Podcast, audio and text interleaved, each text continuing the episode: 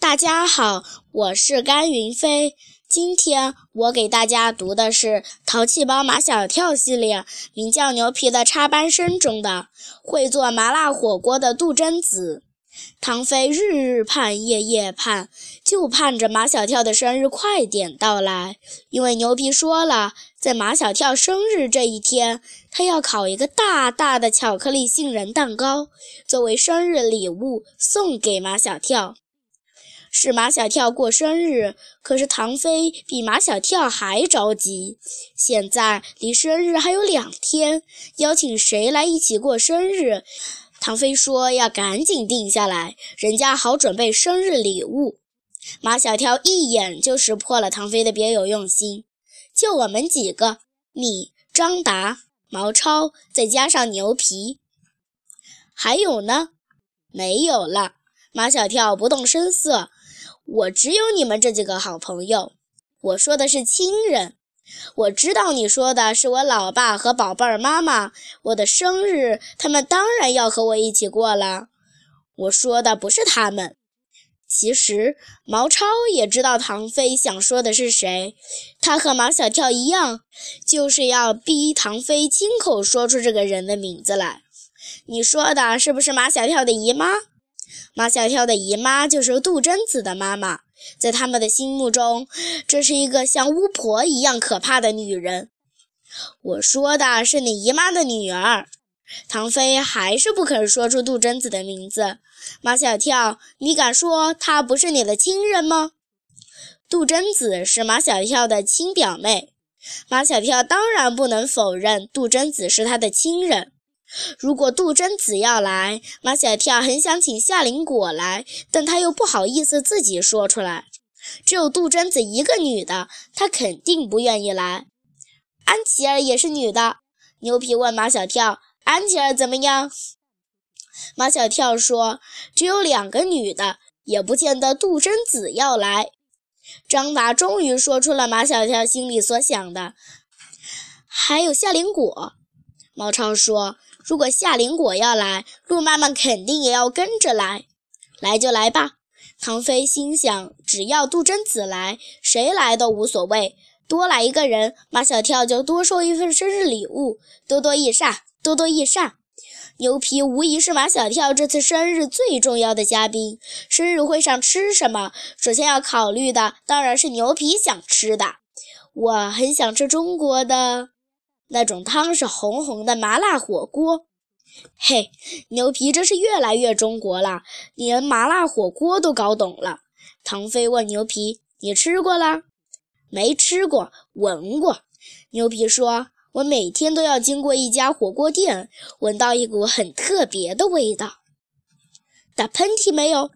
你是我肚子里的蛔虫。”马小跳在牛皮的心目中简直神了。你怎么知道我打喷嚏了？这说明你不能吃麻辣火锅，只能吃鸳鸯火锅。牛皮不懂什么叫鸳鸯火锅。毛超找了一块石头，在地上画了一个圆，代表一口锅，然后画一条线，将锅一分为二。这一边是红汤，那一边是白汤，这就叫鸳鸯火锅。红汤是麻辣味的，我们吃；白汤是海鲜味的，你吃。我要跟你们吃一样的，吃麻辣火锅。相当的男人，相当的有魄力。唐飞的大拇指顶着牛皮的大鼻子。有魄力的男人都会吃麻辣火锅。就这么定下来了。马小跳的生日会吃麻辣火锅。马小跳无意间还透露出杜真子会做麻辣火锅。表妹连麻辣火锅都会做，唐飞惊喜无比。马小跳，你吃过表妹做的麻辣火锅吗？当然。马小跳故意要气唐飞，还不止那一次。那味道呀，那是相当的。马小跳，你还是不是我们的好朋友？有好吃的，你也不叫上我们。马小跳说：“火锅是人家杜真子做的，他没让我叫你们，我有什么办法？”唐飞心里酸溜溜的。不是表妹不叫我们，是你没有提醒表妹叫我们。牛皮听来听去，听糊涂了。这个会做麻辣火锅的杜真子是谁的表妹？毛超告诉牛皮，杜真子是马小跳的表妹。牛皮更糊涂了，为什么马小跳叫她杜真子，唐飞叫她表妹？好朋友都不分你我。唐飞理直气壮：“我和马小跳是好朋友，马小跳的表妹就是我的表妹。”好得很，牛皮非常赞同唐飞的观点。我和马小跳也是好朋友，马小跳的表妹也是我的表妹。唐飞却不愿意了，你不能叫表妹，为什么？因为张达和毛超都没叫，你也不能叫。为什么？牛皮打破砂锅问到底：为什么我们都不可以叫表妹，你可以叫表妹？还有许多事情要商量。马小跳想快点结束有关杜真子的话题。牛皮，我正式批准你可以叫表妹。牛皮高兴极了，他对这个他可以叫表妹的女孩子充满了好奇心。马小跳，你告诉我，杜真子是一个什么样的女孩子？马小跳轻描淡写的，一般般。牛皮眨巴着他那双小小的绿眼睛，一般般是什么？搞不懂，唐飞心里酸溜溜的，他懒得回答牛皮。牛皮一定要问出个究竟来。他跟安琪儿比呢？唐飞没好气的，差不多吧。